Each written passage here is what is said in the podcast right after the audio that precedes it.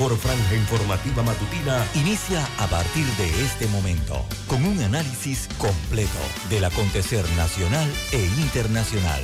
Noticiero Omega Estéreo. Omega Estéreo Noticias.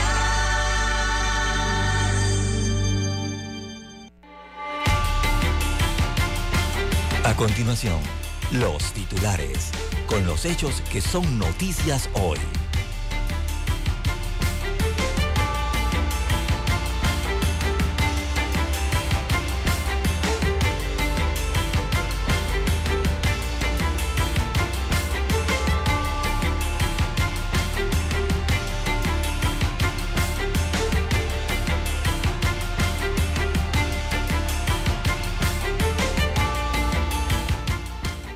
Analiza reformas al Código Electoral. Magistrados se oponen a dichas reformas. Ciudad de la Salud estará concluida para septiembre del año 2023, después del mediado del próximo año. nivel Abrego y Ricardo Martinelli se preparan para saltar a cambio democrático. La falta de datos invisibiliza discriminación contra mujeres periodistas en Panamá.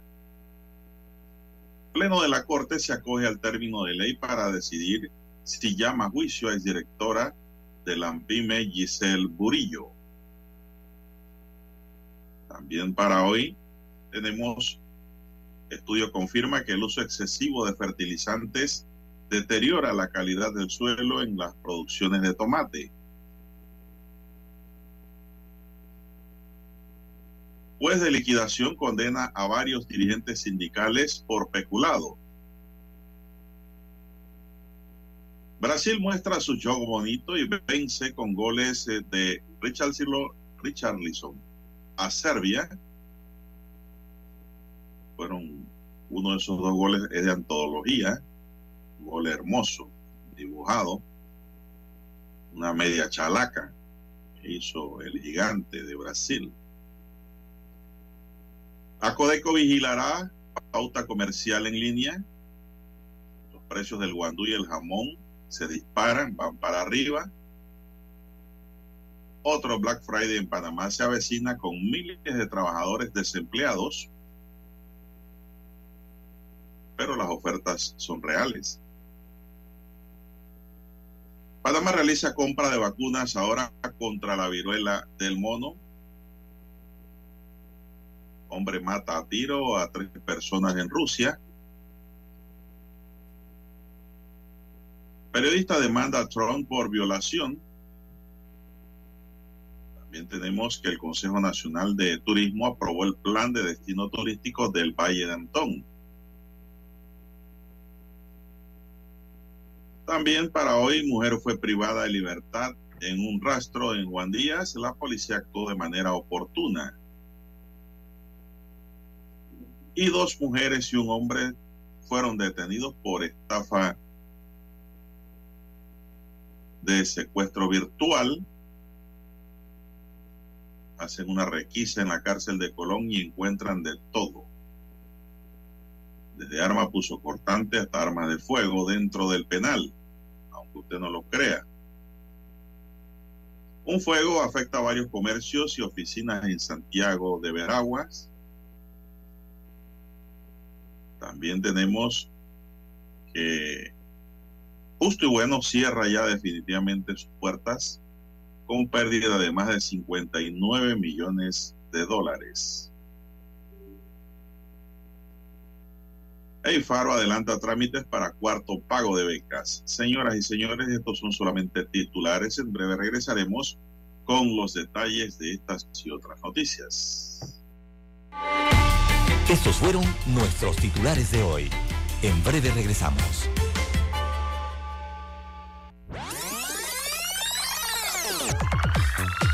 Omega Stereo tiene una nueva app. Descárgala en Play Store y App Store totalmente gratis. Escucha Omega Stereo las 24 horas donde estés con nuestra nueva app.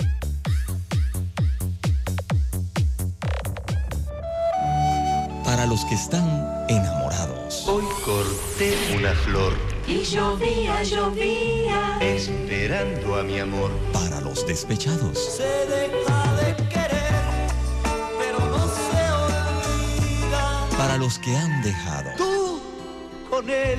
Para aquellos que se aman eternamente.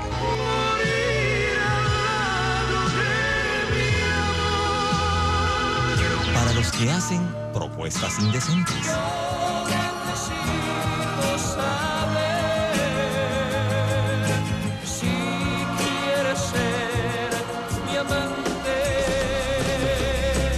Clásicos, clásicos del sábado, del sábado. Clásicos del sábado. Todos los sábados por Omega Estéreo 107.3, la radio sin fronteras.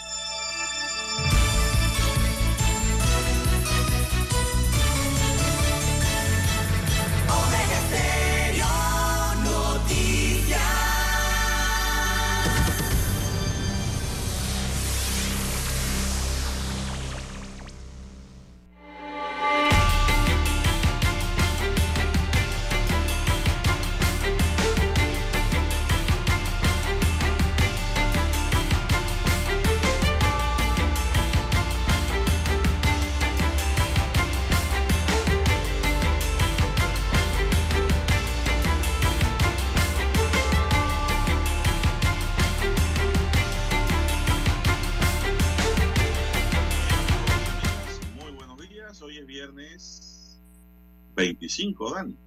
Póngame el calendario bien ahí, ¿eh? Viernes 25 de noviembre del año 2022. En el tablero de controles está el orgullo del Valle de los Lagartos, don Daniel Arauz Pinto. En la mesa informativa les saludamos. César Lara y un servidor Juan de Dios Hernández Sanjur, amigos y amigas, César no deje pasar el balón, que le estoy haciendo un pase corto, y eso fue culpa del director de técnico, Daniel. Está empezando mal el partido, Dani. Ese saque de ¿Qué le pasó eh, a don lateral, Daniel, usted mismo lo provocó, Sí. hablando futbolísticamente. Bueno, envíe otro Bien, centro. amigos envíe otro centro. muy buenos días, amigos y amigas. Gracias por esperarnos, gracias por estar siempre con nosotros con su noticiero, el primero con las últimas, un noticiero diferente para gente pensante. Mi línea directa de comunicación es el doble seis catorce catorce cuarenta y cinco a su entera disposición, amigo y amiga. También, claro, las amigas me escriben, me escriben los amigos, me escriben los oyentes, me escriben todos. Gracias por escribirnos, se toman el trabajo de interactuar, ¿no? Eso es la moda. Ya la radio cambió para siempre. Por lo tanto, hay que hacer una radio móvil, movilizada, dinámica, cambiante, como aquí en esta estación lo hacemos todas las madrugadas para que usted se despierte con este su noticiero que es su café mañanero. Así es, maneje con mucho cuidado usted que va para su trabajo, usted que va para el interior, usted que viene del interior, maneje con cuidado y evite accidentes. Despiértese. Si tiene sueño, pare en una estación y compre un café y tómeselo sin azúcar, café negro. De dos vueltas en el vehículo, se estira un poco y usted verá que el sueño se fue.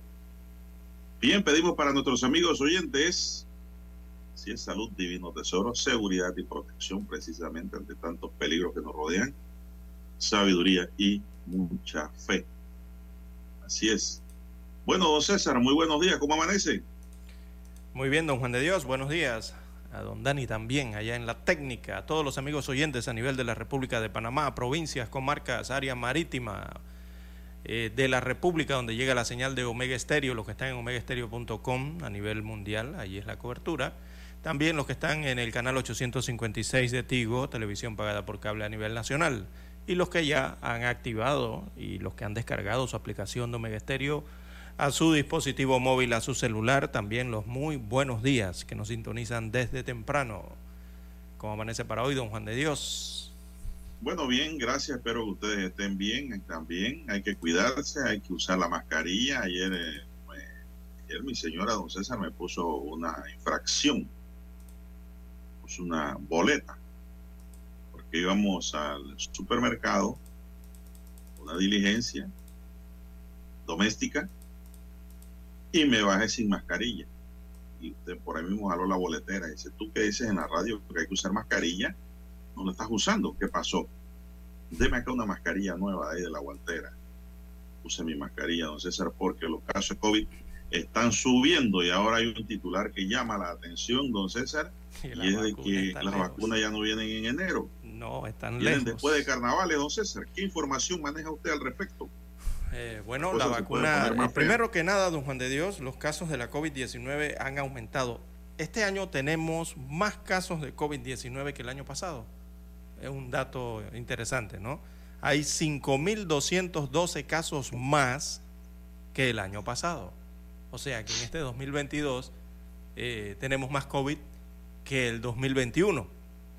Es Imagínese, interesante esa, esa estadística. Y la otra es que la dato. vacuna mixta eh, que va a adquirir Panamá llegará, pero llegará antes de marzo del próximo año. Ya no será en enero como se había anunciado. Así que esta vacuna mixta contra el coronavirus o la COVID-19 llegaría entre los tres primeros meses del año 2023, o sea, antes del mes de marzo. Eh, esto ha sido revelado ayer por el órgano ejecutivo, que eh, esta vacuna es de Pfizer y se aplicaría entonces a los que tengan dos o tres dosis previas. Pero, don Juan de Dios, los anuncios eran que iba a llegar, eh, eh, primero decían que a finales de año, luego que en enero, y ahora están señalando que ya la vacuna vendría durante el primer trimestre o antes de finalizar el primer trimestre del año 2023, o sea, por febrero o, marzo posiblemente. Así que hay que cuidarse, amigo oyente. Los que están pensando que con la vacuna podrían resolver la situación, bueno, mire lo que ocurre ya, don Juan de Dios, así que hay que eh, ir aplicando mayores medidas eh, preventivas contra la COVID-19. Así que hay que volver al lavado de manos frecuente, el uso de mascarilla, don Juan de Dios, bien le dijo su señora, en los espacios cerrados y sobre todo en el transporte público. Recordar el distanciamiento físico. A la gente no le gusta eso, estar muy distanciados, pero eh, es una medida de bioseguridad. Y esto es por el incremento que hay de nuevos casos en la República de Panamá, don Juan de Dios.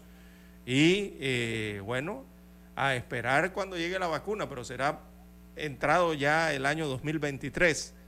Por ahora todavía nos falta cumplir, imagínense usted, hoy estamos a 25, tenemos que llegar a- a- al 31 de diciembre, o sea, tenemos un mes y una semana para completar 2022 y a esperanzarse, ¿no? Eh, durante los primeros meses del próximo año a cuando llegue la vacuna contra la COVID-19. Mientras tanto, don César no queda de otra que la preventiva, Así es. protección preventiva, mascarilla, mascarilla, señores.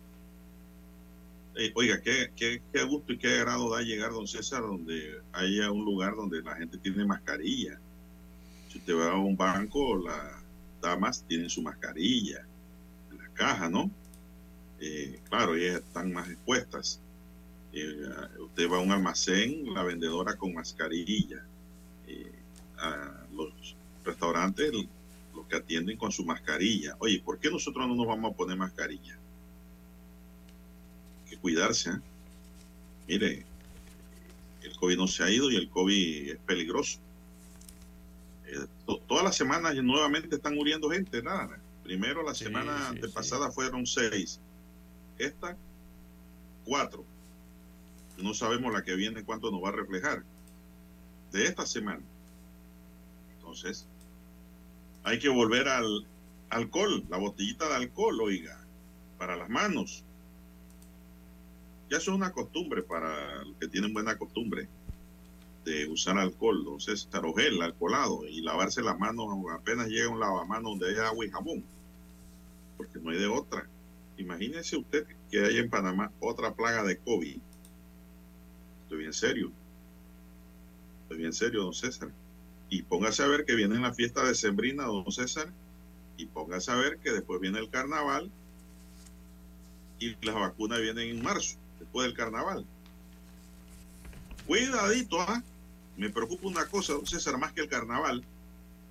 Cuidadito, tenemos que iniciar un año lectivo escolar virtual nuevamente. cuidado con eso, porque en realidad eso, esa educación virtual no es buena. Existe y ayuda, pero no es buena, no es la mejor. La mejor educación es la presencial. Si no, pregúntale a Dani. Dani, que mejor es presencial. Estamos de acuerdo. Eso virtual no, y, eso no es bueno. No es lo mismo, don César. No es lo mismo. Así es, don Juan de Dios. No es lo mismo ver el plato en la pantalla que el plato en la mesa. Son dos cosas distintas. Así se la diferencia la virtual con la presencial.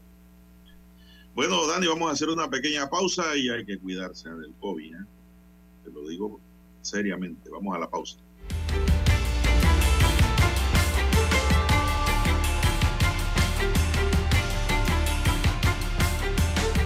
La mejor franja informativa matutina está en los 107.3 FM de Omega Estéreo.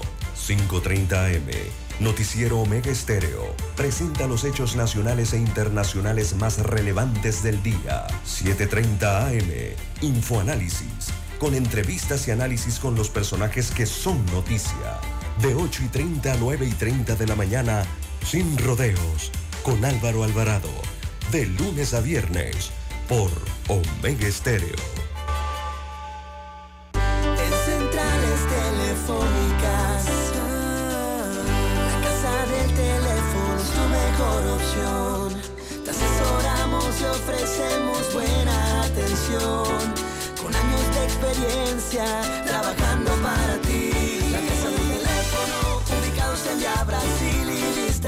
La casa del teléfono, líder de telecomunicaciones. La casa del teléfono, distribuidores de Panasonic.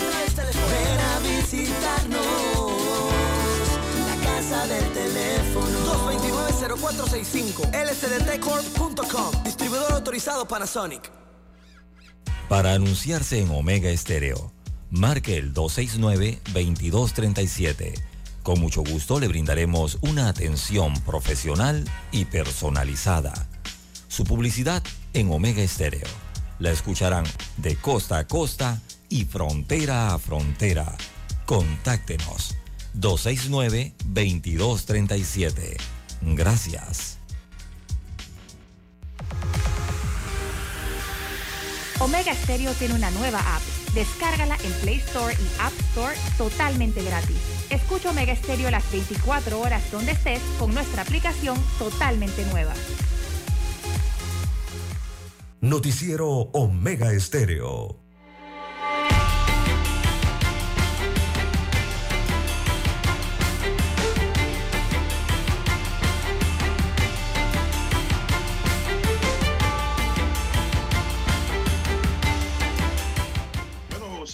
César. Bueno, don César, ¿hay juego? ¿Cómo está el juego?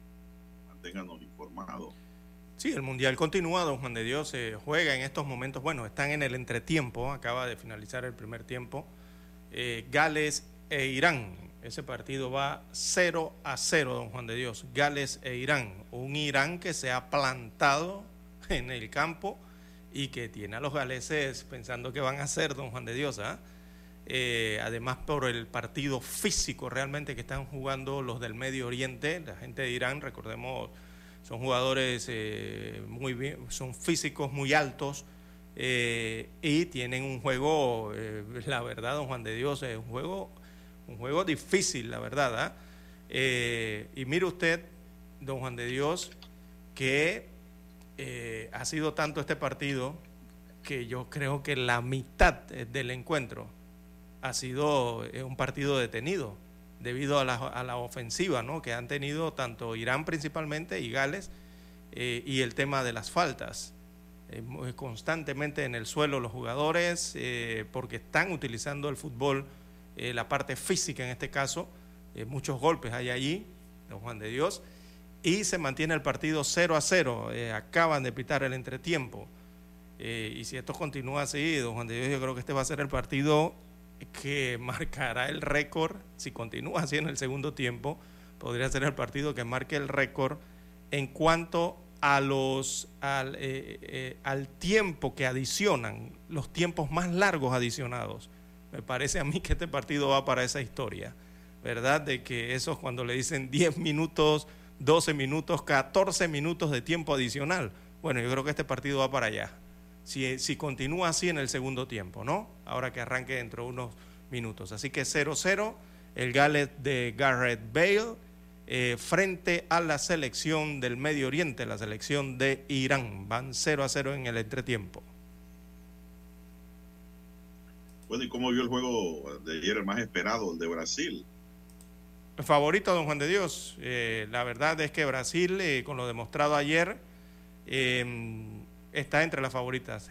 viene a confirmar entonces lo que ya se hablaba de, esta, de este onceno suramericano eh, favoritísimo, la verdad, para ganarse la Copa del Mundial. Claro está, eh, si logra entonces eh, estar por arriba de, en primera instancia, de Inglaterra, en segunda instancia de Francia, diría yo, porque todavía hay otros equipos que quedan a deber, ¿verdad? hay que confirmar si están a esos niveles.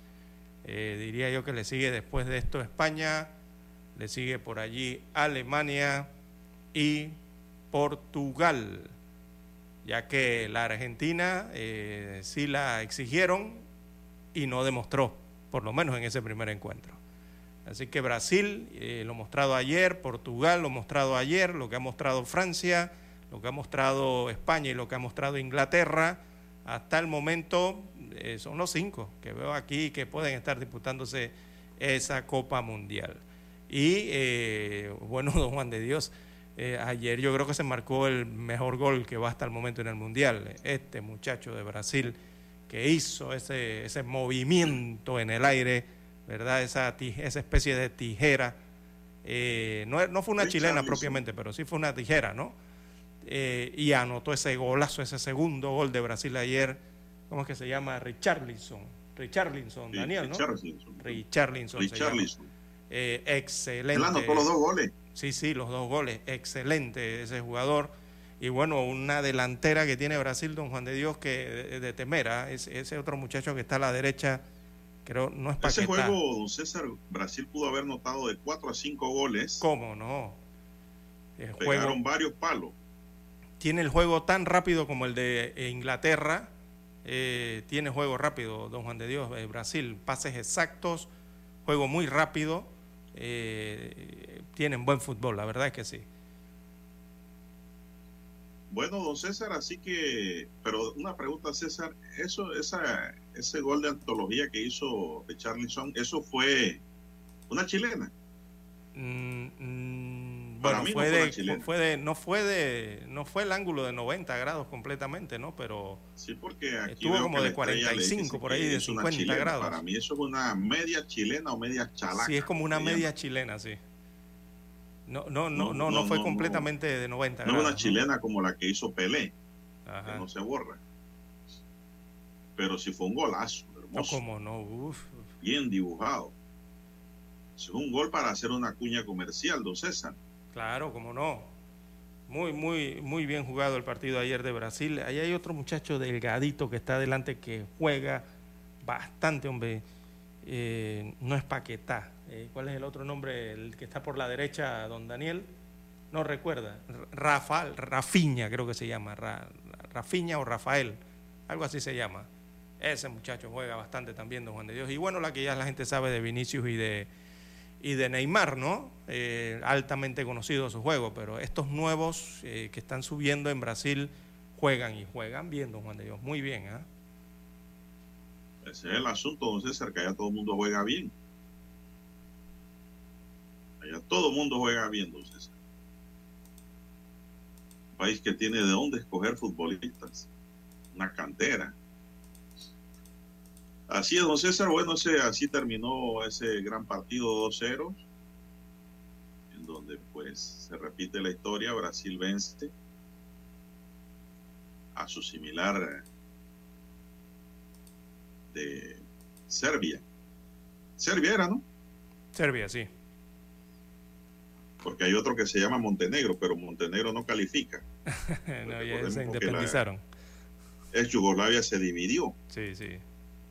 Y este equipo de Serbia antes pertenecía en la historia del fútbol a, Yugoslavia. Correcto. Pero ellos se dividieron territorialmente y ahora salen varios, varios equipos de, del área. Bien, hoy también hay otros juegos. Don Juan de Dios juega Qatar versus Senegal, de la segunda oportunidad de Qatar eh, de demostrar algo. Don Juan de Dios también juega hoy eh, Países Bajos, la antigua Holanda. Bueno, va frente a Ecuador. Así que eh, sabor latinoamericano hoy en el Mundial. Ecuador que tiene ya tres puntos en la tabla y que vamos a ver cómo demuestra hoy también frente a un equipo europeo de también de primera categoría, ¿no? Eh, partido interesante que se presenta hoy para Ecuador. Y eh, bueno, eh, sale Inglaterra, el Inglaterra de Harry Kane, frente a los Estados Unidos de América de Pulisic. Así que la colonia contra las colonias, históricamente. Inglaterra versus Estados Unidos. Partido interesante para la mañana de hoy. Estados Unidos necesitado de los puntos en este caso. Bien, eh, bueno, don César, dice un oyente cuáles son los países que conforman Países Bajos. Es Holanda, don Juan de Dios, y no son países, es porque es bajo de verdad. es un reino. Sí. Se llama Reino de los Países Bajos y lo conforman cuatro países, César los Países Bajos en sí, Holanda, Aruba, Curazao y Saint Martin. Esos son los, son colonias, mejor dicho, aquí le llaman países. Pero si vamos a ver, ellos también participan, no sé, separadamente. Yo, yo no sé si ellos participan en las eliminatorias por acá, pero yo sí sé que Aruba y Curazao juegan en buen béisbol. Béisbol sí juegan esos muchachos, muy bien. Bueno, vamos a hacer una pequeña eh, pausa, señoras y señores, para escuchar nuestro himno nacional.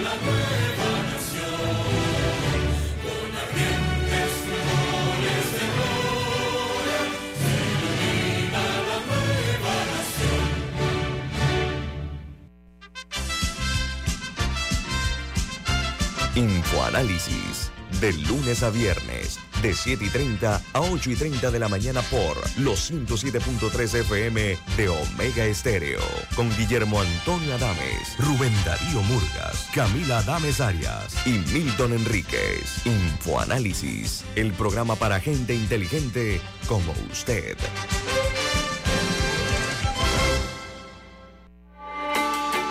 Noticiero Omega Estéreo.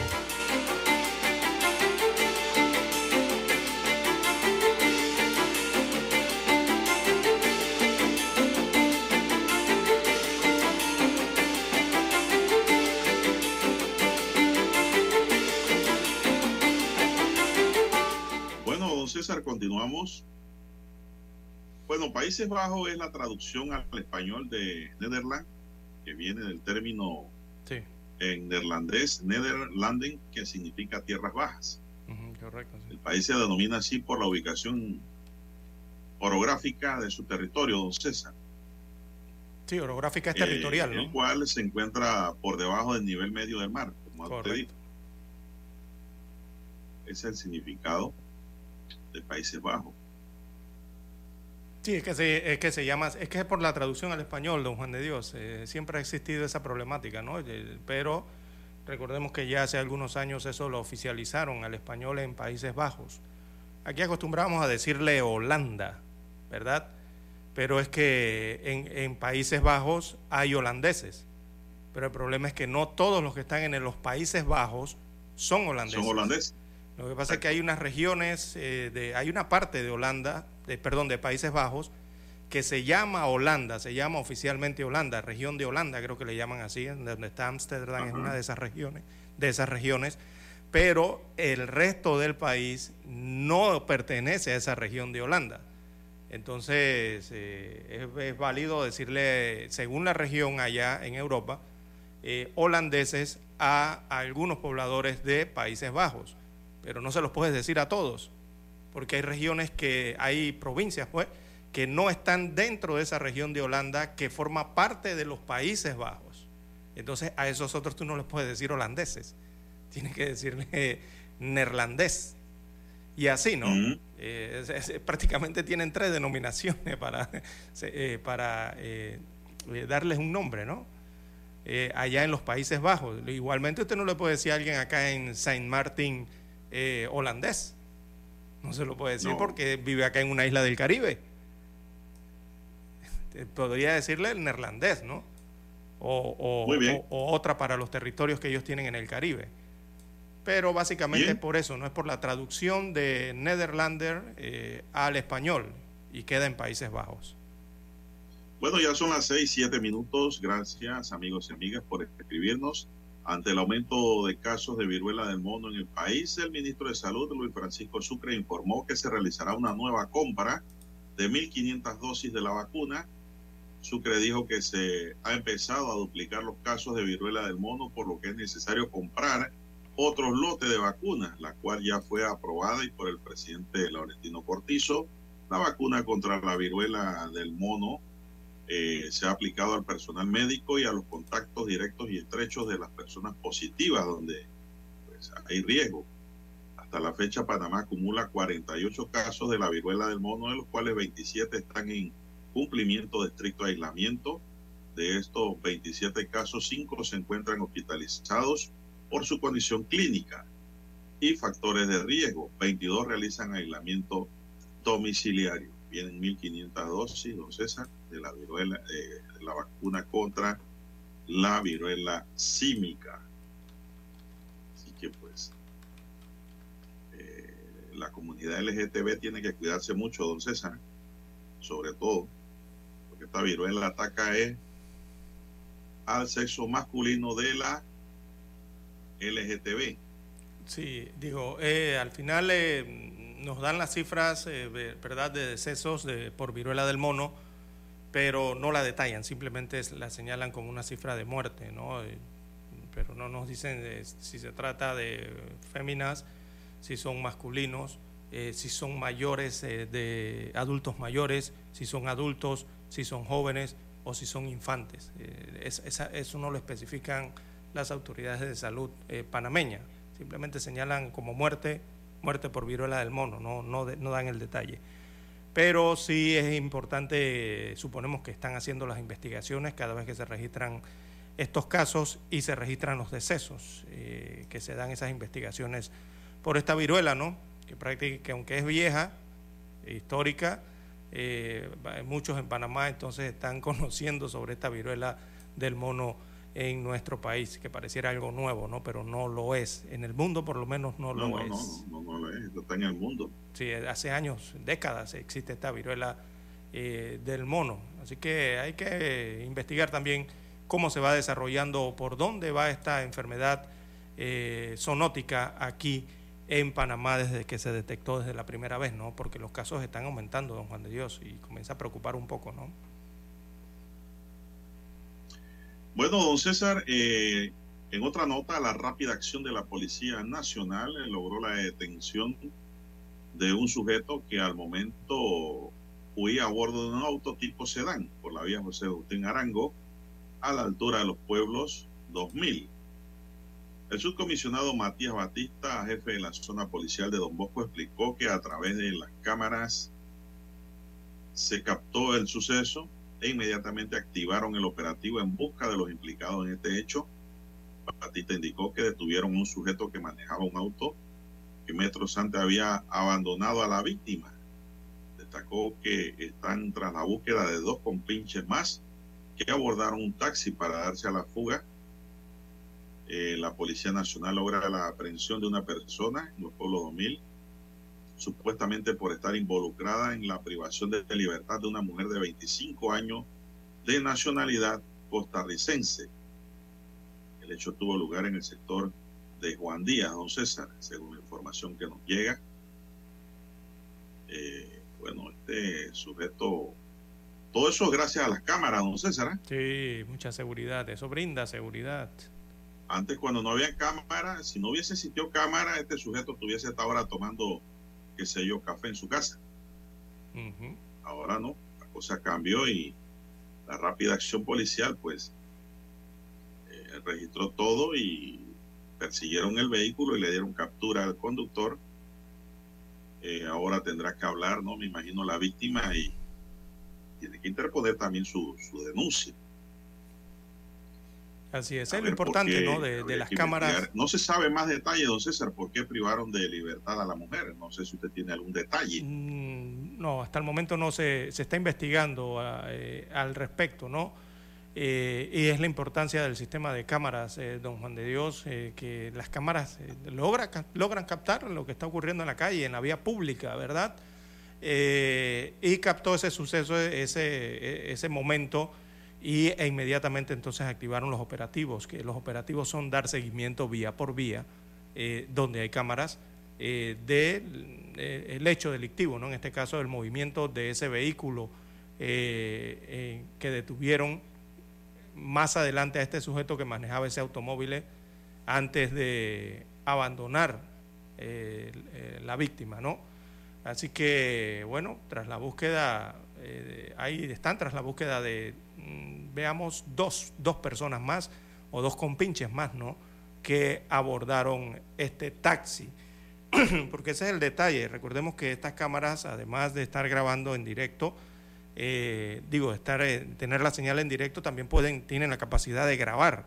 O sea, los operarios pueden ver lo que está ocurriendo en forma directa, pero también pueden buscar hacia atrás en las grabaciones, ¿verdad? Y así saber ese vehículo, ¿qué hizo antes de eh, que se registrara este hecho? O sea, antes de que privaran de la libertad a, esta, a esta dama. Ellos pueden ver antes ese vehículo, si lo pueden dar seguimiento, qué hizo anteriormente. Y si, y si otras personas también actuaron en el delito anteriormente. Así que, bueno. Así es, don César. Eh, todo eso es bueno para la seguridad.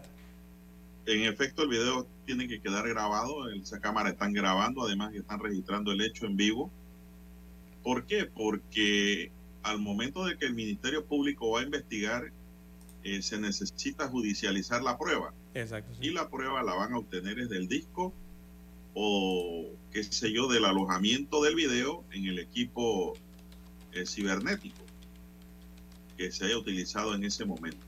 De ahí extraen el video, pues eh, y eso lo hace don César, el personal técnico del Instituto de Medicina Legal y Ciencia Forense. Una vez judicializado ese video, queda como prueba válida, queda como prueba idónea para probar eh, la conducta, para probar el tipo penal que él, o sea, el tipo de delito pues, que quiere el Ministerio Público eh, demostrarle al juez de garantía y después al juez eh, de juicio oral, a los jueces de juicio oral.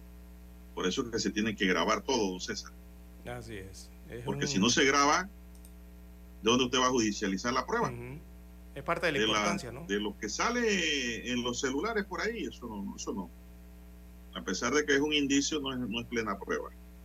Pero sí de la grabación, sí que realizan las propias autoridades del COM. Bueno, dice Dani que hay que hacer una pausa. Cuando de vuelta, don César, hay una lista de sindicalistas que han sido condenados en primera instancia por el juez de liquidación. Así que regresamos.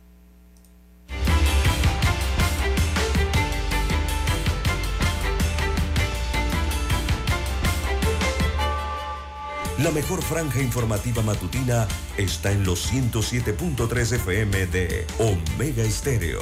5.30 AM. Noticiero Omega Estéreo. Presenta los hechos nacionales e internacionales más relevantes del día. 7.30 AM. Infoanálisis. Con entrevistas y análisis con los personajes que son noticia. De 8 y 30 a 9 y 30 de la mañana. Sin rodeos. Con Álvaro Alvarado. De lunes a viernes por Omega Estéreo.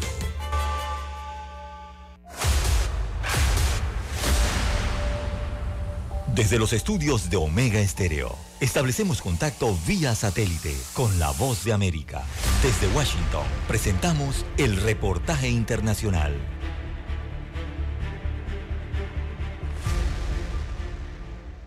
A pesar de los esfuerzos del gobierno del presidente Joe Biden para disminuir el gasto y controlar la fuerte inflación que enfrenta el país desde hace algunos meses, el Departamento de Comercio reportó un aumento en las ventas minoristas en Estados Unidos, detallando en un informe que las compras de vehículos motorizados y una variedad de otros bienes fueron los principales gastos que ayudaron a impulsar esta cifra, que podría impactar la economía estadounidense en el cuarto trimestre. El reporte demostró un incremento del 1,3% en las ventas minoristas, que en su mayoría son bienes que no se ajustan por inflación, y factores como los reembolsos de impuestos únicos en California, en los que algunos hogares recibieron hasta mil dólares en cheques de estímulos económicos, los precios más altos de la gasolina, lo que elevó los recibos de las estaciones de servicio, son algunas de las posibles causas del aumento. Sin embargo, algunos economistas van más allá y consideran que los masivos ahorros acumulados durante la pandemia del COVID-19 y las fuertes ganancias salariales en un contexto de un mercado laboral ajustado han ayudado a los consumidores a sobrellevar los precios y los costos de endeudamientos más altos. Este panorama podría cambiar el próximo año, ya que con el desmonte de algunos subsidios sumados a las fuertes políticas monetarias y el agotamiento de las reservas económicas de los hogares más necesitados podrían plantear un nuevo escenario económico en el país. Por su parte, la Federación Nacional de Minoristas anticipó un crecimiento en las ventas cercano al 8% durante la época de Navidad, un índice que marcaría una disminución sustancial si se compara con el 13% del año pasado, pero que sigue estando muy lejos del 5% que es el promedio de la última década. La Reserva Federal de los Estados Unidos, que es el equivalente al Banco Central, ha subido la tasa de interés un 3,75% en lo que va del año, convirtiéndose en su principal herramienta para combatir la inflación, considerada la más alta de las últimas cuatro décadas. Este aumento es considerado el más rápido realizado por algún gobierno desde 1980. Héctor Contreras, Voz de América, Washington.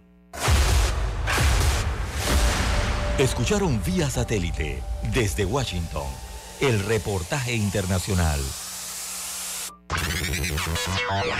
Desde el dominante Cerro Azul, Omega Estéreo cubre las provincias de Panamá, Colón, Darién, Panamá Oeste y las playas en los 107.3.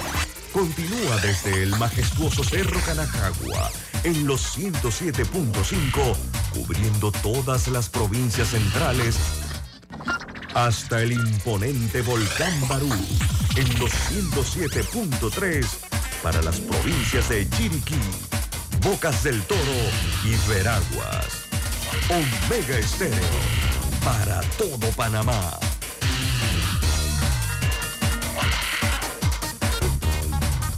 Omega Estéreo, cadena nacional. Noticiero Omega Estéreo.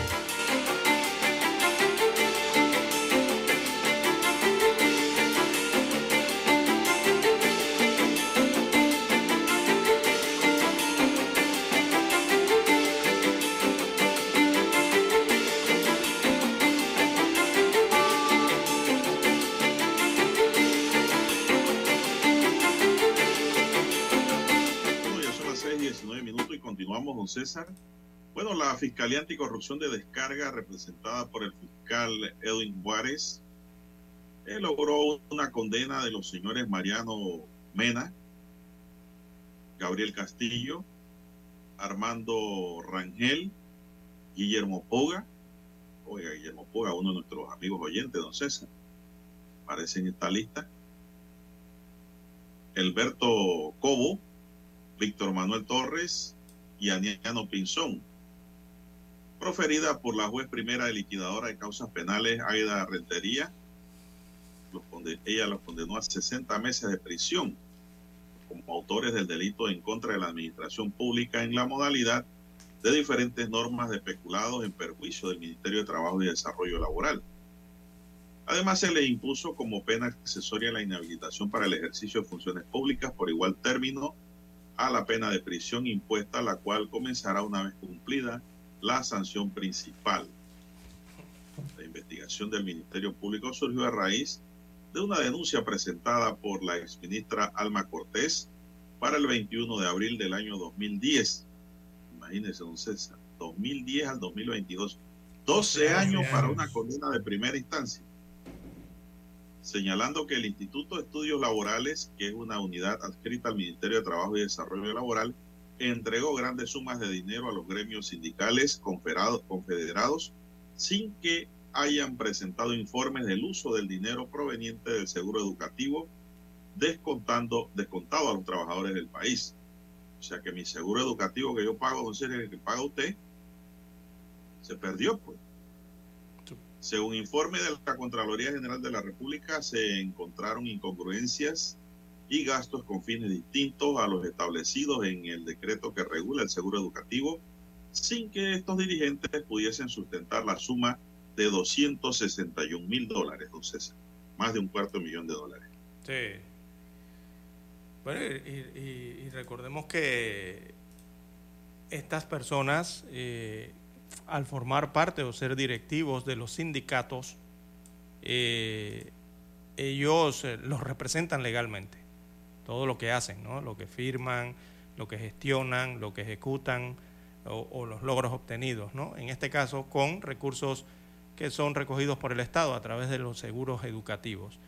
Esto para los que piensan que solamente en estos, en estos temas eh, se la, mano de la transparencia y la justicia simplemente llega a los servidores públicos eh, que están en, en, las entidades del, Estado. Bueno, la mano también llega a los representantes de los sindicatos que tienen que ver con algún tipo de eh, gestiones que se realizan a través del Estado o con recursos públicos, porque ellos son legalmente ¿no? parte de esas entidades sindicales encargadas de administrar eh, diversos fondos que les son entregados con recursos públicos a través del Estado. Así que, don Juan de Dios, aquí se da esta condena eh, proveniente de la recaudación eh, de ese 5%, ¿verdad?, del seguro educativo. recordemos que el seguro educativo, ese 5% que se paga, el objetivo es contribuir primero con la capacitación sindical, es uno de sus objetivos de ese seguro educativo. Y también el desarrollo de la, educación social en general en el país. Y el desarrollo también de la educación económica del trabajador y del empleador panameño. Pero es para eso eh, que se usa el seguro bueno, parte, educativo. parte del, aporte es para eso. Porque sí, sí, eso está dividido. sí. está dividido. Eh, eh, según, según el decreto, según la ley, ¿no? eh, un porcentaje para esto, un porcentaje para lo otro y otro para el, tercer objetivo del seguro educativo. Así que... es primera vez que ocurre en Panamá, don César. Primera vez también que una, un ministro presenta este tipo de, de denuncia, don César. El desarrollo y lo hizo la licenciada Alma Cortés cuando llegó al ministerio, ¿no? Que se encontró con estas irregularidades. Bueno, si los estudios, don César, los estudios de auditoría indicaban que había allí también eh, esa pérdida, la ministra tenía que presentar la denuncia también, don César. Porque si ella no lo hubiese hecho, se hubiese hecho también cómplice por omisión. Y a lo que hizo fue inmediatamente poner en conocimiento del Ministerio Público esta irregularidad y es lo que debe hacer todo funcionario, don César. Bueno, hay que decir también, don César, de que esta es una condena de primera instancia. Aquí cabe el recurso de apelación para que los magistrados, los magistrados del segundo tribunal de liquidación entonces resuelva la apelación e inclusive por el monto de la pena y el tipo de delito también cabe casación. Es decir, que no hemos llegado ni a la mitad del camino todavía. Pero sí se convierte en noticia que primera vez que yo veo que condenan a dirigentes sindicales, don César, eh, por este tipo de delitos, peculado en diversas modalidades. Sí, sí, eh, eh, contra la administración pública, peculado, eh, no, y, la modalidad. entonces son las principales caras del sindicalismo panameño. Lo único que aquí no aparece y no, no están, parece también es los miembros de Suntrack. No, no aparecen. Ni, no, eh, ahí no hay nadie de Suntrack en esto. Porque yo me imagino que ellos también tienen su sistema de educación sindical distinto. Están más los de la Central General de Trabajadores. Por ejemplo, ¿quién no, conoce a Mariano Mena, don César? Sí, correcto. ¿Quién no lo conoce? hombre conocido, que trabajó también en el gobierno de Varela como asesor. Sí, en muchas juntas directivas también de, entidades. en representación de la parte de, trabajo laboral, ¿no? Son personas que uno ha tratado en el ejercicio profesional del periodismo. Armando Rangel, Guillermo Poga, súper conocido. Inclusive yo creo que todavía es miembro de la junta directiva de la caja. Eh, Mariano Mena es directivo de la, sí, de la Caja del Seguro Social. Víctor Torres, Aniano Pinzón, todos esos son dirigentes conocidos del sindicalismo panameño que han sido pues condenados en una primera instancia. Así es, comportamiento delictual, señalan los artículos 322, 327, también los artículos 31, 38 y 39 del Código Penal eh, de Panamá. Por ahí entonces configuraron estos eh, delitos en esta sentencia eh, dicen que tuvieron comportamiento delictual. Eh, es otra cosa que quiero decir. Ajá, eh, por la sustracción ¿no? o, malversación de, estos recursos públicos. Hay funcionarios, don César, Porque ellos que son los piensan que, que los informes de Contraloría no llevan a condenar a nadie. Aquí se demuestra que los informes de auditoría de la Contraloría sí tienen peso y efectos sobre la conducta del procesado. Y aquí se ve pues el resultado. Cinco años de prisión eh, solo se puede transformar, don César, en trabajo comunitario. Si no quieres pagar los cinco presos. Pero todavía esta sentencia pues no está en firme ni debidamente ejecutoriada, por lo que caben recursos legales por parte de los imputados. Sí, recordemos que ellos son los que custodian, representan primero a los sindicatos y al representarlos y estar designados por los sindicatos, al final quedan custodiando ¿no? o administrando realmente eh, eh, esos recursos que por diversas leyes le otorga el Estado a esos sectores eh, sindicales o de trabajadores y por el cual ellos tienen autoridad como sindicato, ¿no? En la administración, en la gestión, en la ejecución de esos recursos y tienen responsabilidad sobre ellos. Y aquí se ve eso. Bueno, son gremios sindicales confederados, don César. Así es. Recordemos que las confederaciones las conforman varios sindicatos. Entonces eran dirigentes confederados. Bien, don Dani, vamos a hacer aquí un alto para escuchar el periódico.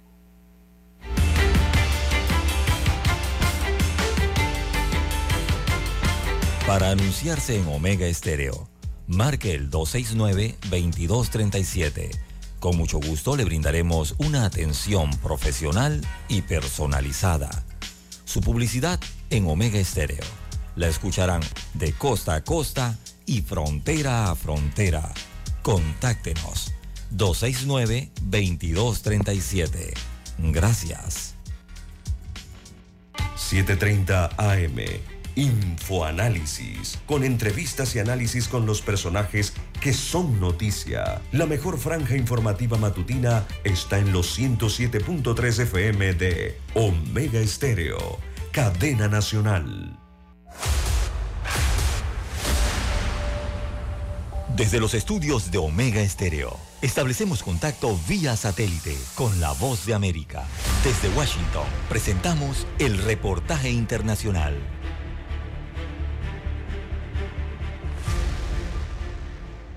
El gobierno de los Estados Unidos intenta sancionar la deforestación en Brasil, endureciendo la lucha contra el cambio climático. Esta es una actualización de nuestra sala de redacción. La deforestación en Brasil alcanzó un máximo de 15 años bajo el presidente saliente Jair Bolsonaro, quien revocó las protecciones ambientales e impulsó más minería y agricultura comercial en la Amazonía, un amortiguador crucial contra el cambio climático. En una nota exclusiva de la agencia de noticias Reuters, se dio a conocer que el gobierno de los Estados Unidos está buscando tomar medidas enérgicas contra el cambio climático a través de sanciones como la Magnitsky contra funcionarios públicos de este país. Según Reuters, fuentes estadounidenses revelaron que Washington busca combatir el calentamiento global agregando sanciones directas a su conjunto de herramientas de incentivos fiscales, diplomáticos y acuerdos multilaterales complejos y lentos. La nota publicada de forma exclusiva además revela que el plan estadounidense comenzó a tomar forma en junio en la Cumbre de las Américas en Los Ángeles, cuando Estados Unidos y Brasil anunciaron un grupo de trabajo conjunto para combatir la deforestación ilegal en la selva amazónica. Sin embargo, añade que el Departamento del Tesoro de Estados Unidos, la oficina del expresidente Bolsonaro y el equipo de transición del presidente electo Lula da Silva se negaron a comentar sobre el tema. En términos más precisos, otro funcionario estadounidense con conocimiento del plan dijo a Reuters que Washington busca sancionar a los principales deforestadores y perpetradores de otros delitos ambientales como la minería ilegal de oro. Los funcionarios estadounidenses en Brasil y Estados Unidos ya han comenzado el proceso de identificación e investigación de objetivos específicos, dijo la fuente al medio de comunicación. El presidente electo Luis Ignacio Lula da Silva asumirá el cargo el primero de enero y ya se comprometió a poner fin a la deforestación. Sala de redacción, Voz de América. Escucharon vía satélite desde Washington el reportaje internacional. Noticiero Omega Estéreo. Las noticias impresas en tinta sobre papel. Con ustedes. Escuchando el periódico. Los titulares de las primeras planas de los diarios estándares de circulación en Panamá.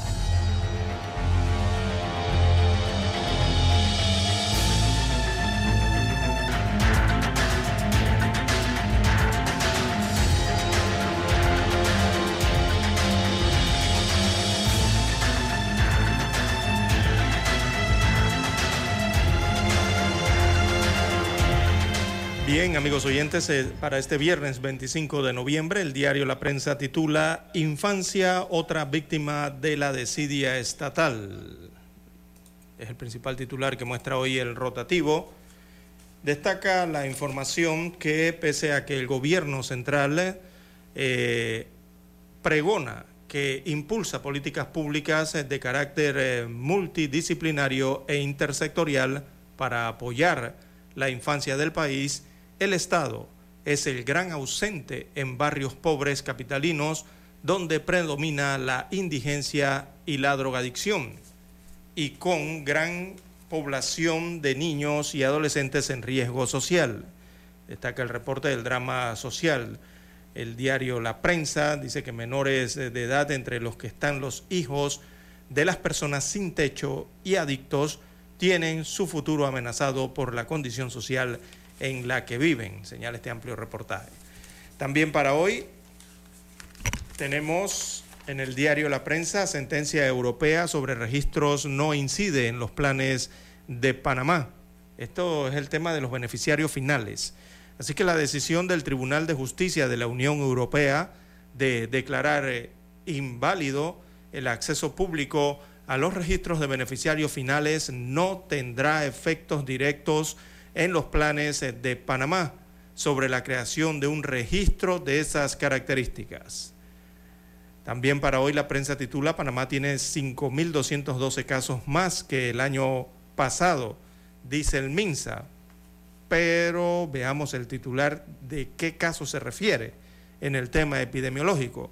Se está refiriendo a los casos de dengue. Se le quedó la enfermedad en el titular al diario La Prensa.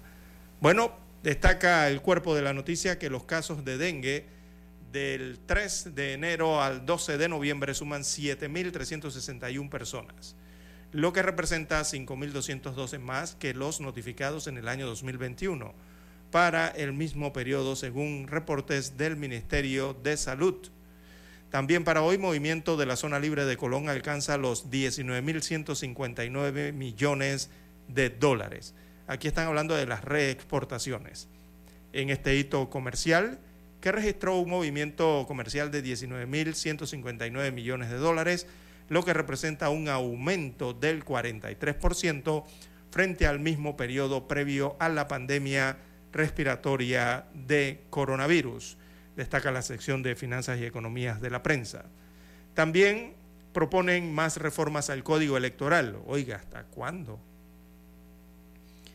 Cuando, dice el diario La Prensa, cuando falta un año para las elecciones generales del 2024, la Asamblea Nacional podría hacerle nuevas reformas al código electoral. Los diputados insisten en que se deben incluir nuevas normas electorales, pese a que el código fue reformado hace algunos meses, tan solo en octubre del 2021. Así que en el legislativo aguardan dos proyectos de ley que esperan primer y segundo debate.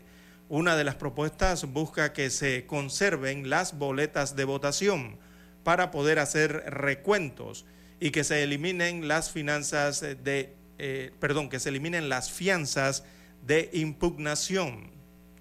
También para hoy la prensa titula en economía la pobreza atormenta a 700 mil personas en Panamá una cifra alta. También en opinión, a forma de titular, ¿de qué mueren las personas LGBTQ? Es una opinión que tiene hoy Pedro Vargas en un amplio escrito. También en la sección Vivir Más, algo natural, el eh, poemario de Celeste Melgar. En la sección de Panorama, Guillermo Amer, el investigador del saber 2022. Esto en la premiación. En los deportes, amigos oyentes, bueno, en el Mundial de Qatar 2022, Brasil cumple como favorito y Cristiano Ronaldo hace historia. Brasil le dejó claro ayer que es un serio aspirante para ganar la, la Copa del Mundo 2022, esto al vencer 2-0 a Serbia, con un doblete de Richarlison de Andrade Mientras que Cristiano Ronaldo se convirtió en el primer jugador en anotar en cinco mundiales distintos.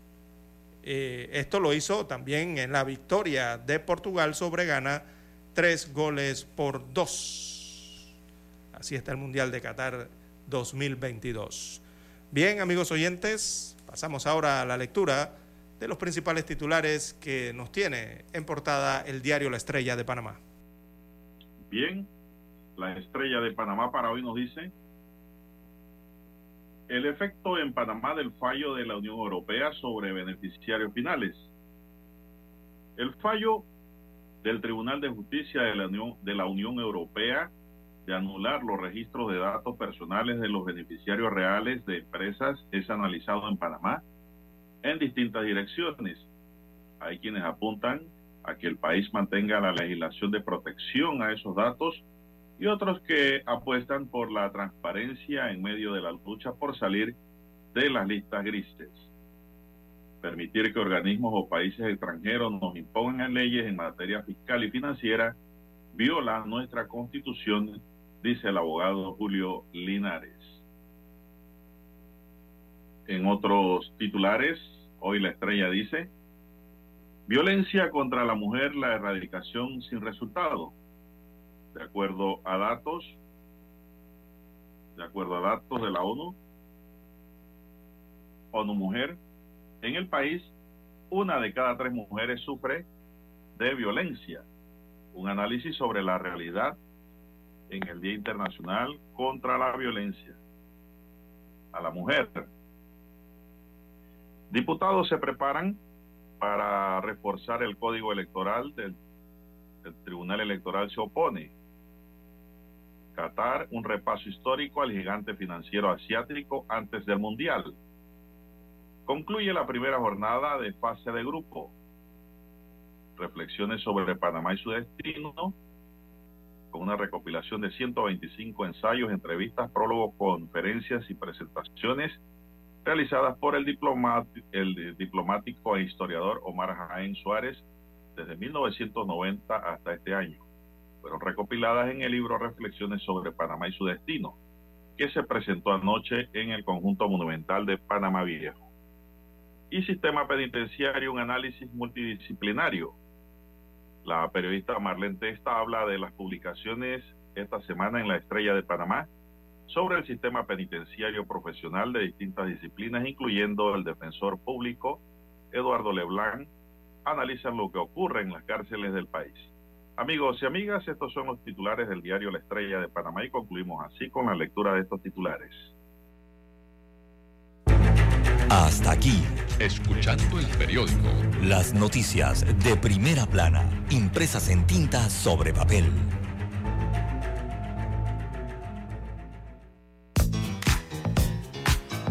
Desde el dominante Cerro Azul en los 107.3.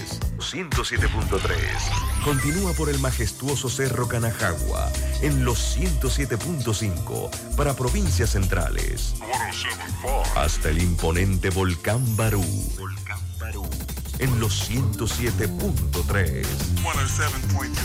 Transmite Omega Estéreo, cadena nacional simultánea. Noticiero Omega Estéreo. Desde los estudios de Omega Estéreo, establecemos contacto vía satélite con la voz de América.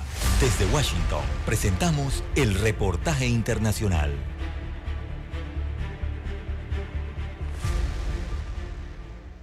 En Texas, el segundo estado más grande de Estados Unidos, se revelan cifras oficiales que por primera vez muestran que los hispanos superan a los blancos. Laura Sepúlveda tiene los detalles.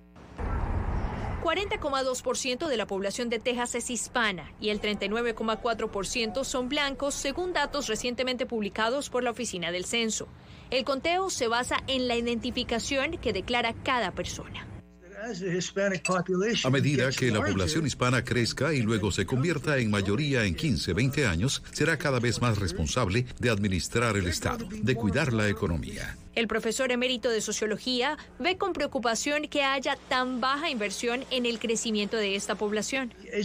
Los niveles de educación son más bajos y los niveles de ingresos de la población hispana también son más bajos, por lo que es importante que el gobierno de Texas ponga más fondos, más programas para mejorar lo que llamamos en sociología el capital humano. Por lo que la brecha existente de la población hispana o blanca que cuenta con educación universitaria y que se traducen en un 18% contra un 42% es asunto de preocupación. Según un estudio de Pew Research, los hispanos alcanzaron una cantidad sin precedentes de matriculados en programas universitarios de cuatro años, pero el poder económico sigue siendo un obstáculo. La inscripción de hispanos en dichas instituciones ha aumentado cada año durante décadas. Entre 2000 y 2020, la cantidad de latinos inscritos en instituciones de cuatro años aumentó de 620 mil a 2.4 millones, un aumento del 287%. En Estados Unidos, la raza blanca es predominante al estar representada en un 58,1% de la población. Texas ingresa así a un grupo de otros seis estados donde la población blanca no es la mayoritaria o que la minoría es ahora mayoría. Laura Sepúlveda, Voz de América, Austin, Texas. Escucharon vía satélite desde Washington el reportaje internacional.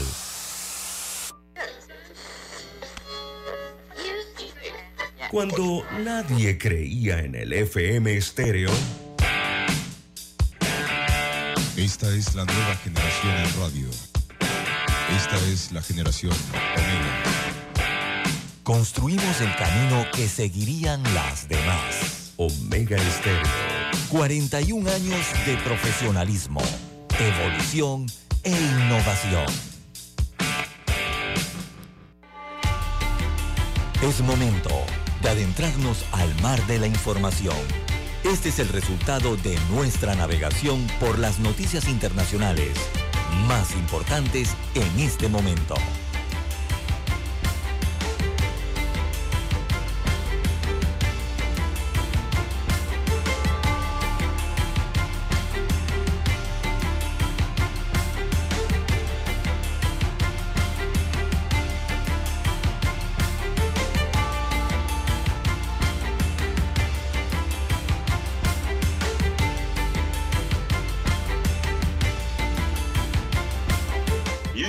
Presidente de Estados Unidos, Joe Biden, ha reiterado una vez más su propuesta para prohibir la venta al público de armas de asalto, un debate que se ha reavivado tras los recientes tiroteos registrados en los estados de Virginia y Colorado. La idea de que todavía permitamos que se compren armas semiautomáticas es enfermiza, ha denunciado Biden este jueves durante una visita al Nantucket en el estado de Massachusetts, según recoge la cadena de televisión ABC. Además, el mandatario ha incidido en que la prohibición de la venta de este tipo de armamento no tiene ninguna razón lógica en contra y que si por algo no se ha abolido aún es por las ganancias de los fabricantes de armas. Aunque Biden se muestra convencido de la necesidad de atajar estas compraventas, la realidad política es muy diferente aún después de que los republicanos se hayan hecho con el control de la Cámara de Representantes tras las últimas elecciones de medio mandato. Los estados de Virginia y Colorado han sido escenario reciente de nuevos tiroteos que se han saldado con la muerte de cerca de una decena de personas y que han vuelto a intensificar el debate armamentístico en los Estados Unidos. Son las 6:46 minutos.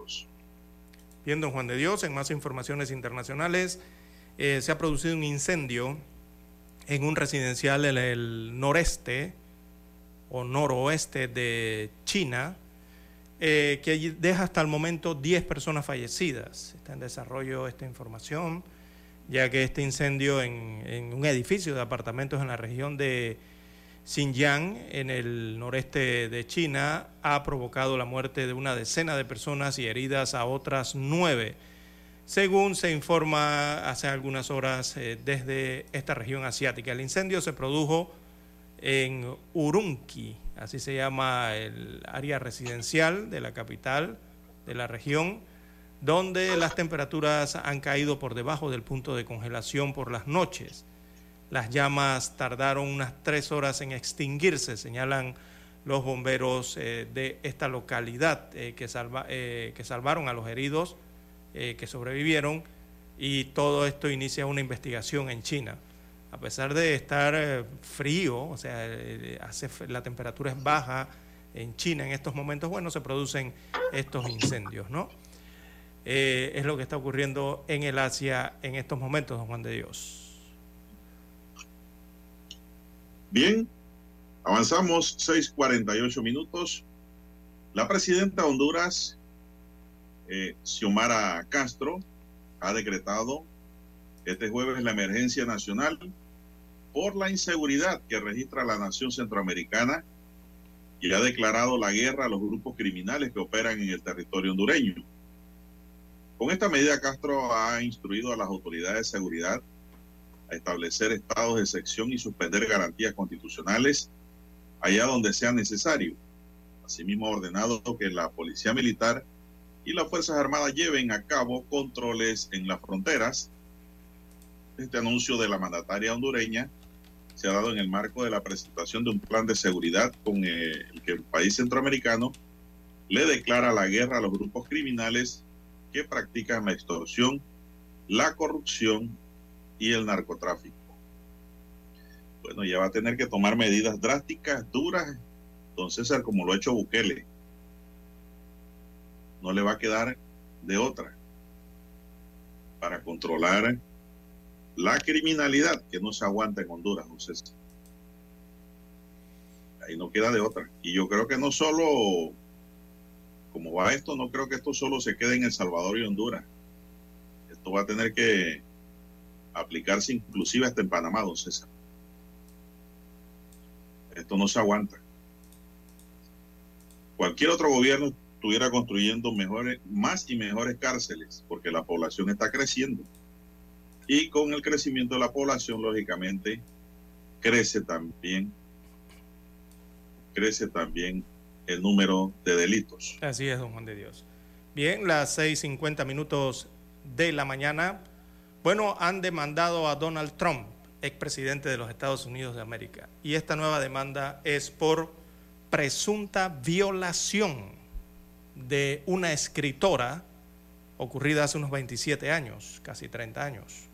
Así que la periodista Jen Carroll, o Carroll, eh, ha acusado públicamente al expresidente Donald Trump de violarla hace 30 años atrás interpuso entonces esta denuncia por la vía civil en un tribunal de Nueva York, tras abrirse un periodo especial en el Estado norteamericano para buscar justicia por delitos sexuales que habían prescrito. Así que acogiéndose a esa ley de supervivientes adultos de Nueva York, que entró en vigor el día de hoy, la autora pide someter al exmandatario a juicio conjurado por un delito de lesiones relacionadas con una violación y tocamiento a la fuerza y solicita que le compense por los daños con una cantidad sin determinar, según destaca hoy eh, la Agencia Internacional de Noticias EFE. Carroll en este momento tiene 78 años de edad, esta escritora, eh, y mantiene entonces una batalla legal por difamación contra Trump que tiene 76 años de edad, Donald Trump. Eh, eh, después que éste negara haberla violado y hubiera pronunciado falsas acusaciones y comentarios sobre ellas, sobre ella, perdón, algunos sobre su aspecto, primero cuando publicó su relato en un libro y en un artículo de una revista en el año 2019. Así que esto, según la periodista, ocurrió hace unos 27 años atrás eh, cuando quizás tenía 50 años, 49, 50 años de edad eh, en aquel tiempo. Así que es una nueva denuncia entonces que tendrá que enfrentar Donald Trump. Esta eh, presunta violación ha sido interpuesta entonces por la vía civil en Nueva York contra el ex presidente norteamericano. Bien, don César, son las 6:52 minutos ya, amigos y amigas. Eh, un hombre armado con un rifle mató a tres personas en una ciudad de la región sureña de Krasnodar antes de suicidarse, según informaron fuentes policiales. Esto ocurrió en Rusia. El hombre de unos 66 años disparó contra dos conocidos en un centro de salud de la localidad de Krins. Según las autoridades, el motivo del asalto fue frustración por el divorcio con su esposa, don César. Mire usted qué culpa tienen otros, ¿no? Bueno, habrá que ver por qué. Pero el hombre, pues, acabó con la vida de sus dos conocidos amigos y también se quitó la vida. Cosas y casos, casos que ocurren para el estudio de lo que es, don César, la psiquiatría forense la psicología forense y la medicina legal, así como la criminología sobre todo. Bien, son las 6:53 minutos. En más informaciones. porque voy a regresar al plano nacional con otro Black Friday que se avecina o ya arranca hoy. Eh, bueno, sí, arranca el día. Bueno, no, arrancado, debe, debe ser oficial. Sí, el viernes, correcto. Eh, es otro Black Friday, don Juan de Dios, mm, pero este es un Black Friday distinto, ¿ah? y no tan distinto a lo que ocurrió en otros Black Friday anteriores, los que se pusieron, los que se pudieron realizar, don Juan de Dios, porque las condiciones económicas y sobre todo la condición de empleomanía en el país es distinta frente a, un día que debería estar colmado de ofertas, ¿verdad? Como se denomina el Black Friday para cada noviembre o tercera semana de noviembre, tercer mes de tercer, perdón, viernes de noviembre. Ahora lo que hay son trabajadores desempleados, don Juan de Dios, quizás afecte un poco el Black Friday, pero aún así, como es tradición, se realiza entonces en nuestro país. Hoy viernes los comercios panameños celebrarán entonces en similitud contra, perdón, en similitud con lo que se hace en Estados Unidos de América, este conocido Black Friday, ¿no? O Viernes Negro. Así se abre, por lo menos en los Estados Unidos de América, la temporada navideña eh, con artículos y productos rebajados.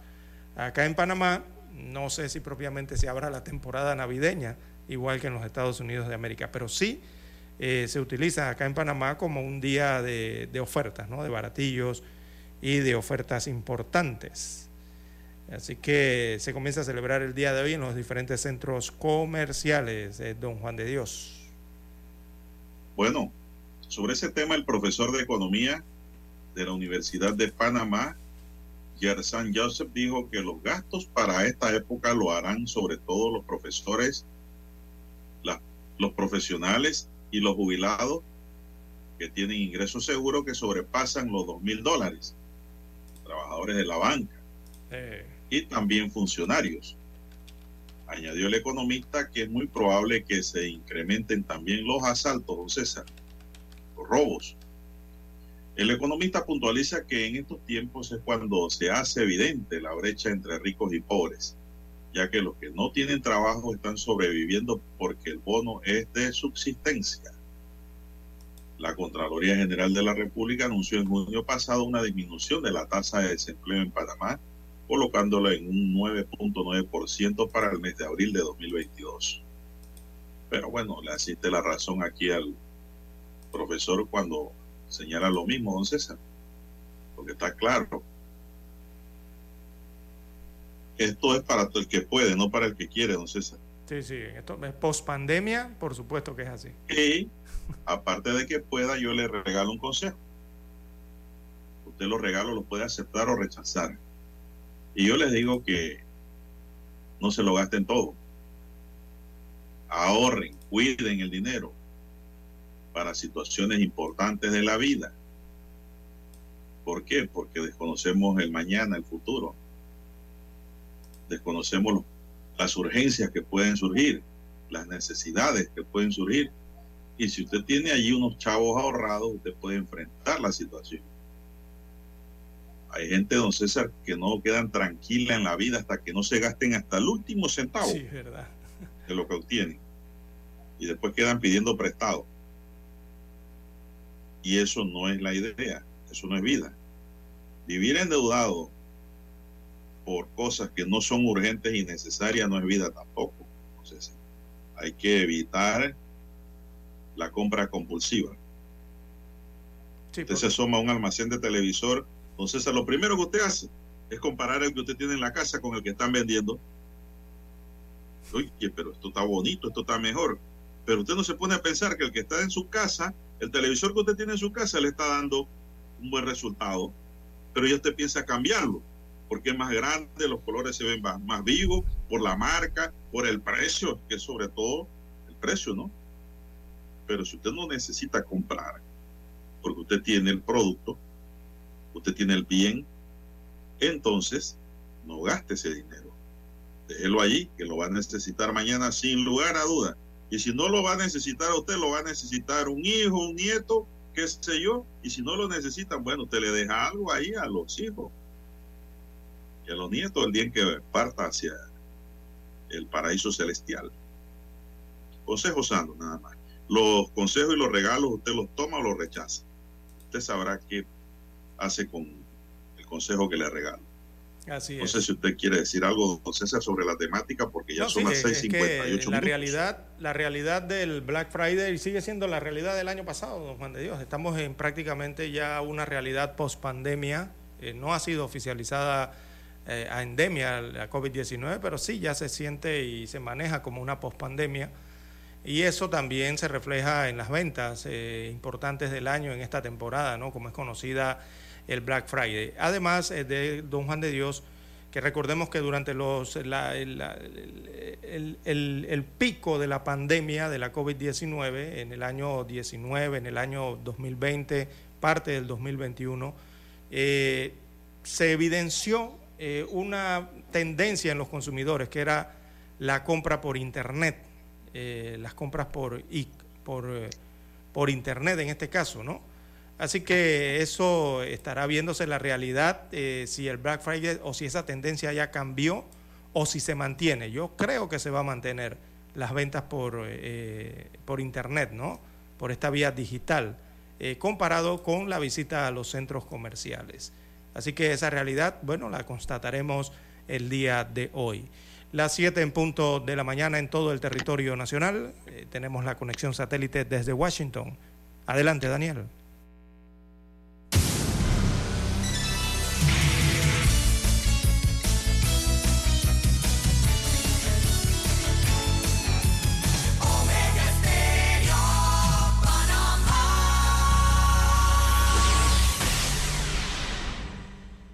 El satélite indica que es momento de nuestra conexión. Desde Washington, vía satélite. Y para Omega Estéreo de Panamá, buenos días, América. Buenos días, América. Vía satélite. Desde Washington. Desde Washington les informa Henry Llanos. Llegó el Black Friday y los comerciantes esperan que más de 150 millones de consumidores hagan sus compras con miras a la Navidad. Se conoce como Black Friday o Viernes Negro al día que inaugura la temporada de compras navideñas con grandes descuentos en grandes almacenes y pequeños comercios. En Estados Unidos es un día festivo no oficial y se celebra el viernes siguiente al Día de Acción de Gracias, es decir, el viernes que sigue al cuarto jueves del mes de noviembre.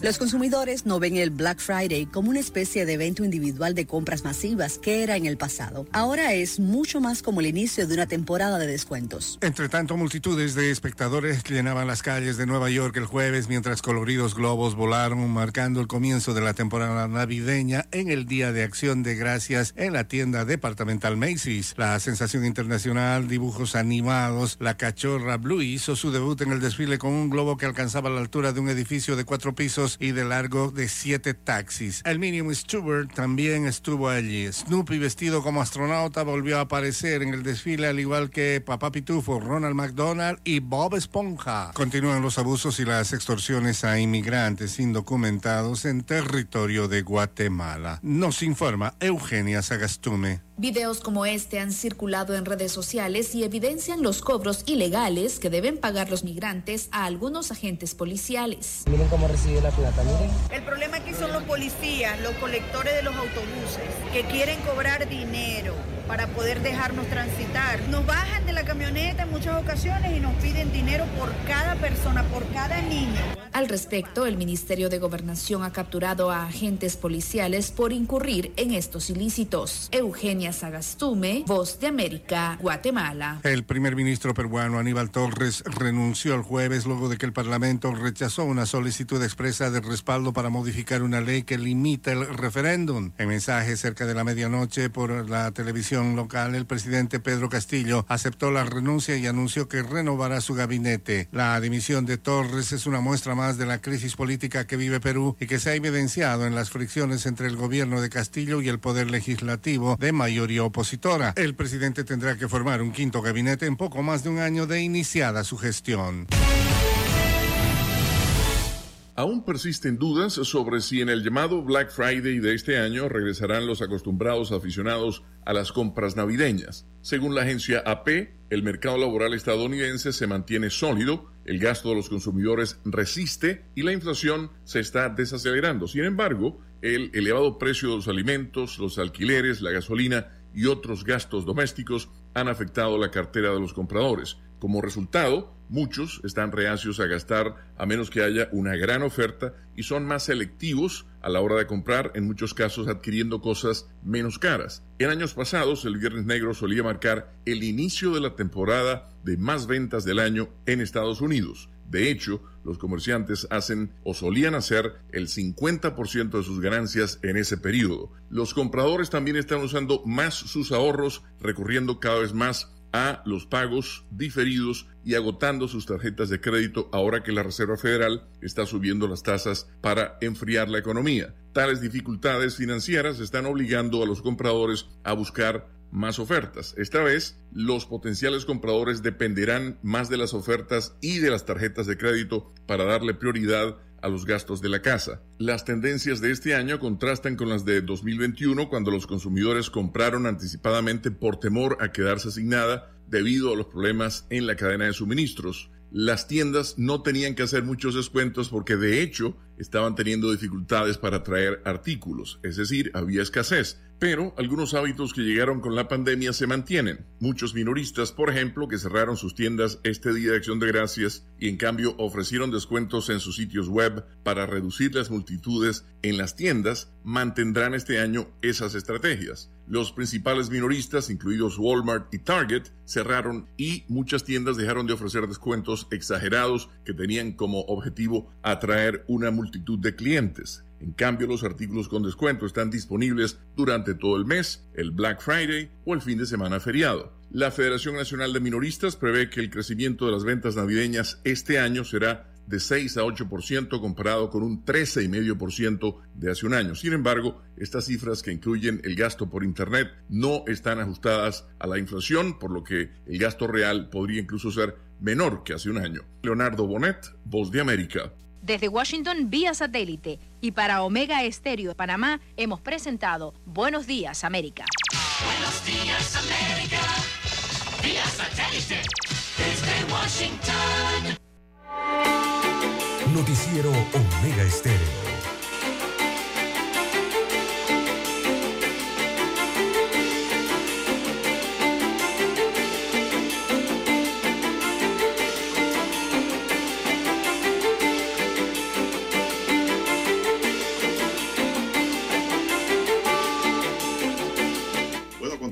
Son las 7, 6 minutos, amigos y amigas, están en sintonía de Omega Estéreo, cadena nacional. Bueno, don César finalizó el partido con un 2 por 0. Irán sobre Gales. Se lo dije. Estamos hablando del grupo B en el primer juego de esta madrugada.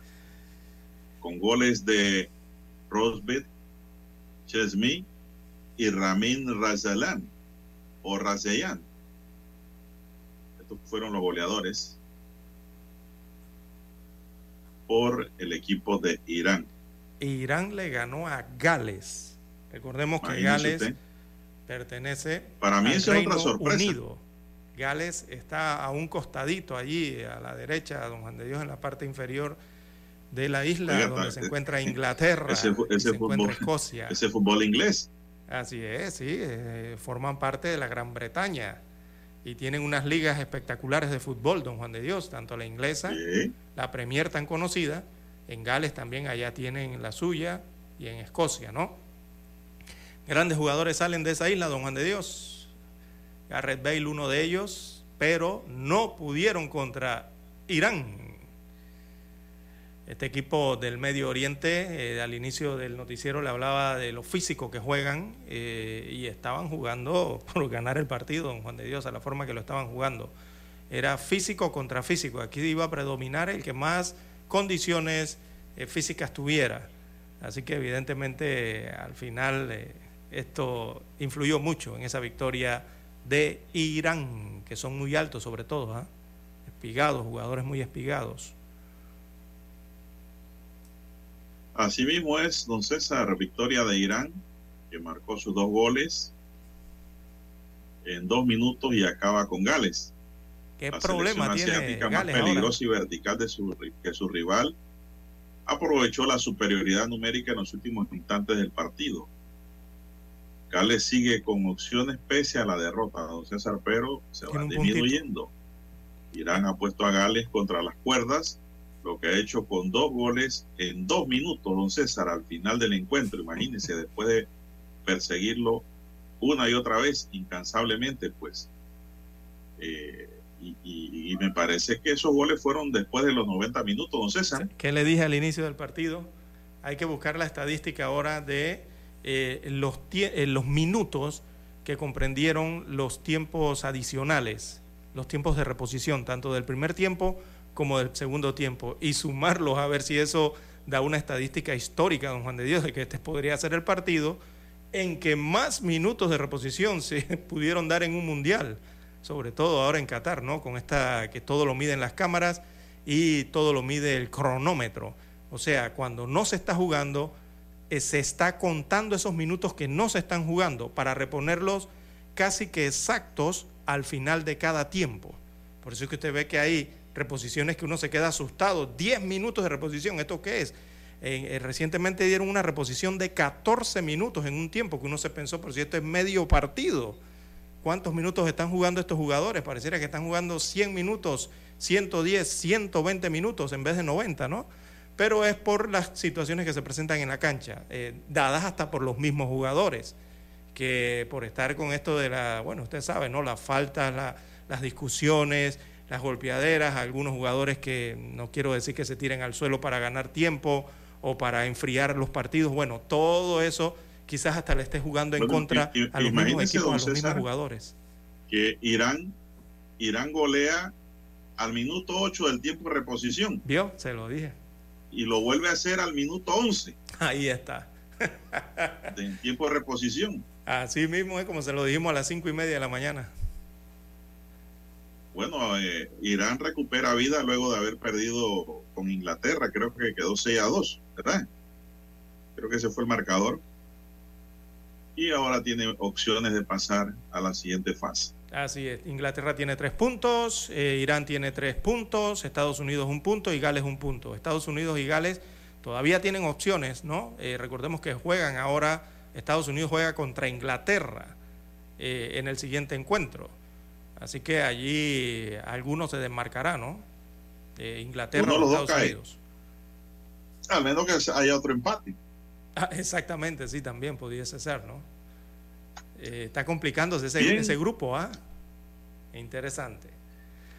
Bien. Bueno, don César, estaba viendo que aquí estaba viendo que en Chiriquí fueron detenidos unos estafadores.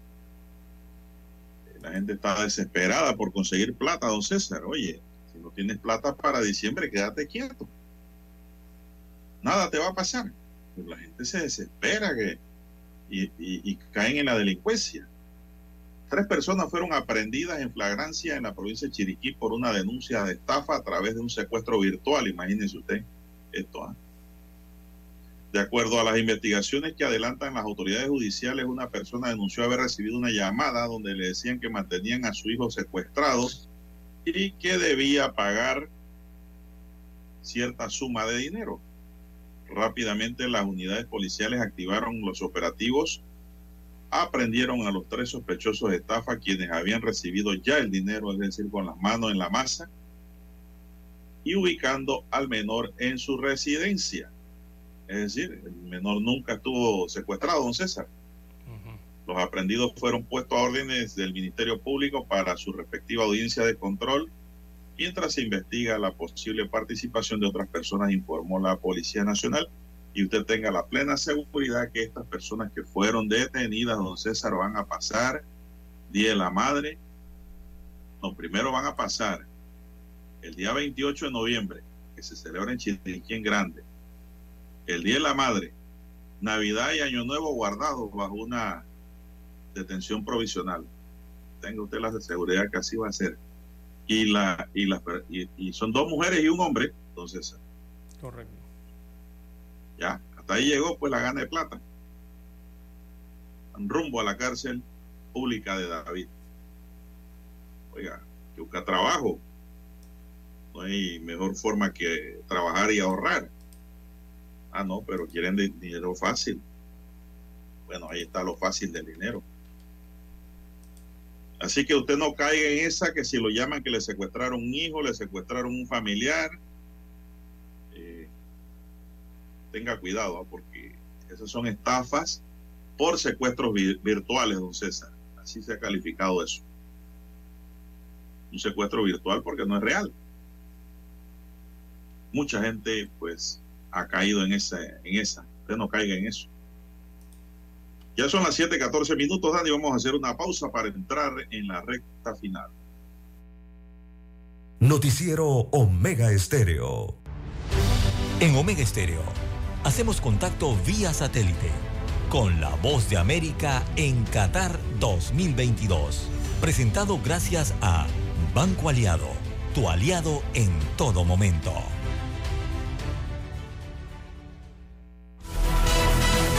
Y apenas el sorteo ha determinado un nuevo duelo entre Argentina y México en el Mundial, el Tri apuntó al compromiso con particular interés, con muchas ganas de ajustar cuentas. Ahora el cruce del próximo sábado reviste dimensiones de vida o muerte para ambos. Los mexicanos empataron 0-0 ante Polonia en su presentación del martes y ahora su permanencia en Qatar dependerá en gran medida de lo que hagan ante la albiceleste, sus verdugos, en dos de los últimos cuatro mundiales. En principio se creía que más allá de lo que haya sucedido con Argentina, eh, México debería ganar, eh, decía Gerardo Martino, el entrenador argentino de México. Ahora terminan siendo tres finales para cada uno de nosotros. Contra todos los pronósticos, Argentina claudicó 2-1 ante Arabia Saudí y ahora espera el partido desesperado con México.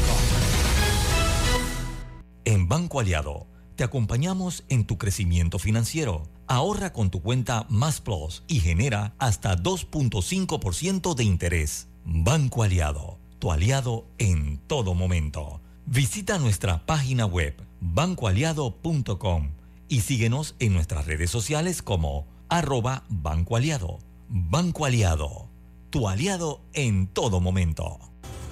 Continuamos transitando Doha. Esta vez estamos junto a Jacopo Lucis en La Perla, un barrio muy exclusivo construido sobre el mar, literalmente, sobre el agua. Entonces, eh, todo es nuevo, todo es realmente llamativo. Vamos a repasar un poco lo que ocurrió ayer, Jacopo. El partido entre Suiza, que le ganó 1 a 0 a Camerún. ¿Te trae algún mal recuerdo, Jacopo? Bueno, sí, considerando que Suiza se encuentra en lugar de Italia, es algo que me hace llorar el corazón, pero Suiza demuestra que, a pesar que no tiene mucho talento, es un equipo cuadrado, compacto y puede ganar jugando como sabe. Y esto es una cosa que estamos viendo en este mundial. Si los equipos juegan como saben, ganan. Si después se suicidan como Argentina, Alemania, las cosas cambian. Aquí en La Perla, en Doha, Qatar, somos los enviados especiales de La Voz de América. Desde Qatar. Hemos presentado vía satélite por la voz de América Qatar 2022. Gracias a Banco Aliado, tu aliado en todo momento.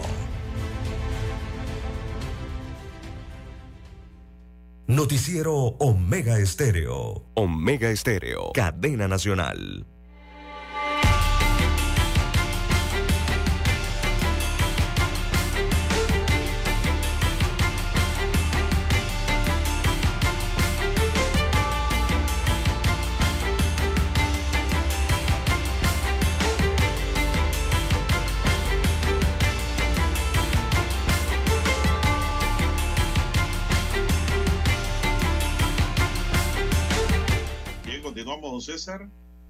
La Asamblea Nacional, a través de una subcomisión de la Comisión de Gobierno, Justicia y Asuntos Constitucionales, analiza un proyecto de ley que busca reformar el Código Electoral en medio del ya abierto proceso electoral rumbo a las elecciones del 2024.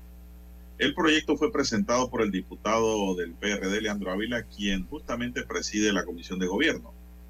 La iniciativa busca que a partir de los comicios de 2024 las papeletas de votación no sean incineradas luego del proceso de votación, sino que sean preservadas y custodiadas hasta el 30, 30 días después de las elecciones. Eh, según Ávila, al mantener las papeletas resguardadas físicamente, estas pueden ser utilizadas como prueba ante cualquier proceso de impugnación. La práctica de la quema de las papeletas de votación es usada desde antes de la instauración de la democracia en Panamá como un procedimiento antidemocrático que invoca la falta de transparencia. En un mundo y la sociedad panameña donde la ciudadanía, exige dicha transparencia, no se puede seguir quemando esta evidencia real expresada mediante el voto de todo ciudadano en una papeleta de votación, indicó Ávila. El proyecto de tres artículos también modifica lo relativo a las fianzas exigidas para impugnar, sin establecer los montos de estas según el cargo de la elección popular para impugnar. Esta propuesta está buena, don César. Sí, de cierta forma sí, aunque ha sido la tradición la quema, ¿no? Eh, pero Esta sí, propuesta que ha presentado Leandro Ávila es buena, porque él tiene razón cuando dice que esa es la evidencia física del resultado. Aunque ya hay una evidencia eh, pública, ¿no? Del conteo. No, no, no, no. él, en ese conteo ahí es donde está el problema. Ah, entonces el conteo no es valedero. Es valedero, pero Ah. no tienen por qué quemarlas de inmediato, sino 30 días después, como propone Leandro Ávila y que yo estoy de acuerdo. No sé, usted no está de acuerdo, parece. No, es que ambas parecen buenas, don Juan de Dios. No es que no esté de acuerdo con una o No. la otra, sino que hay un conteo que ha sido tradicional, que es público, visible. No, no, no, no, eh, no, La no, no, configuración de las actas. Siempre hay Y impugnación, este don César. también es bueno porque podría reforzar eso, ¿no? Yo creo que hay que recontar los votos. Y me parece que lo que dice Ávila tiene sentido práctico. ¿A usted qué le parecería que usted sabe que usted conquistó el voto de la mayoría de la gente y cuando le suman y le restan, resulta ser que usted perdió en el conteo, pues? Y no tiene dónde verificar que perdió. No contó Tiene que bien. verificar en lo que dijeron ahí, lo que estaba en esa mesa. Oiga, el que no ha participado en una elección intensamente, desde una mesa, viendo el movimiento, cómo lo hacen, cómo se hace el conteo, cómo se mueve eso, cómo sale el resultado, cómo va el TER, desconoce esto. Es por eso que yo estoy de acuerdo con Ávila, de que las papeletas deben mantenerse. Y le traigo otra evidencia, don César. Cuando Roberto Durán fue candidato a diputado por el circuito 87, yo recuerdo que nosotros en Canal 13 a mí me tocó la noticia de ver todo lo que era, eh, don César, los restos y lo que era la basura dejada por las quemas de papeleta en los diferentes colegios. ¿Cómo dejaban los colegios? Porque las quemaban ahí mismo en los colegios. Oiga, don César, y no se quemaban todas. Me puse a ver ese detalle. Y en todas las que vi, Roberto Durán iba arriba de Lucas Arac. Y al final ganó Lucas Arac la diputación. Entonces, esas son las cosas que crean dudas de esos conteos y quemas de papeleta. O sea, digo, ¿cómo fue esto? ¿Por qué ocurrió así? ¿No quedaron a Roberto Durán en el conteo o qué? ¿Qué ocurrió allí? El mismo Roberto paquetazo. Durán lo dice en entrevistas por ahí, lo ha dicho de que a él le robaron la elección los contadores de esa elección, que él hubiese Roberto sido Durán. legislador. Y cuando él lo dice, yo vi esos restos de papeleta en todos esos colegios del 8-7 que no se quemaron y que quedaron por ahí en Ah, pedazos, Pero la pregunta es. porque nunca se queman todas. Sí, sí. Pero yo la veía es: ¿los votos fueron Durán escrutados? Todos los restos de los candidatos. Ajá, pero los votos y fueron perdió el escrutados, Cholo ¿no? Durán. Entonces, por eso es que estoy bien de acuerdo al 200% con lo que está planteando Leandro Ávila. Por eso. Bien, en una elección, don Juan de Dios, bueno, física tradicionalmente lo que se hace es que se va y se emite el voto.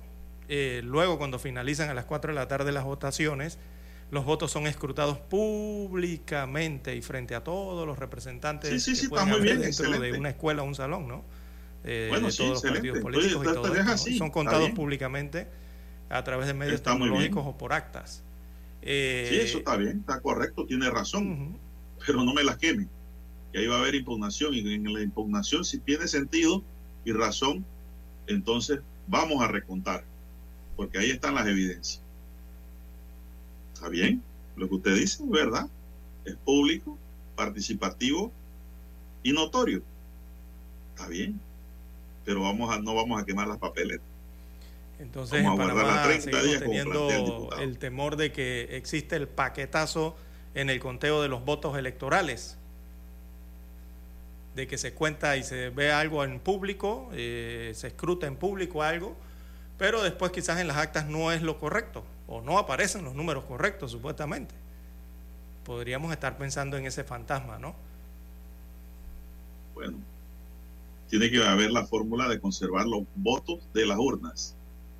Eso puede ser a través de un sello inmediato y una firma. Eso se busca el control, don César. Eso es lo de menos. Pero lo más triste es que usted sepa que usted ganó y cuando va a ver a los números resulta ser que los ganadores resultan ser otras personas por la papel, porque los, los contadores, los que participaron allí, le dieron el triunfo a otro. Bueno, eh, dentro de la Lo que pasa, había otra... es que Leandro es abogado. Los abogados sabemos que el derecho se gana probando. Si usted no prueba lo que dice, si usted no prueba su afirmación, si usted no prueba sus hechos, usted no gana. Y en una impugnación, el reconteo de esos votos me parece que es fundamental, ¿no? Cuidándonos de lo que usted acaba de decir, el paquetazo, pero no puede haber un paquetazo posterior. Porque entonces, si hay paquetazo posterior, puede surgir una nulidad total. Sí, exactamente. Y una nueva convocatoria.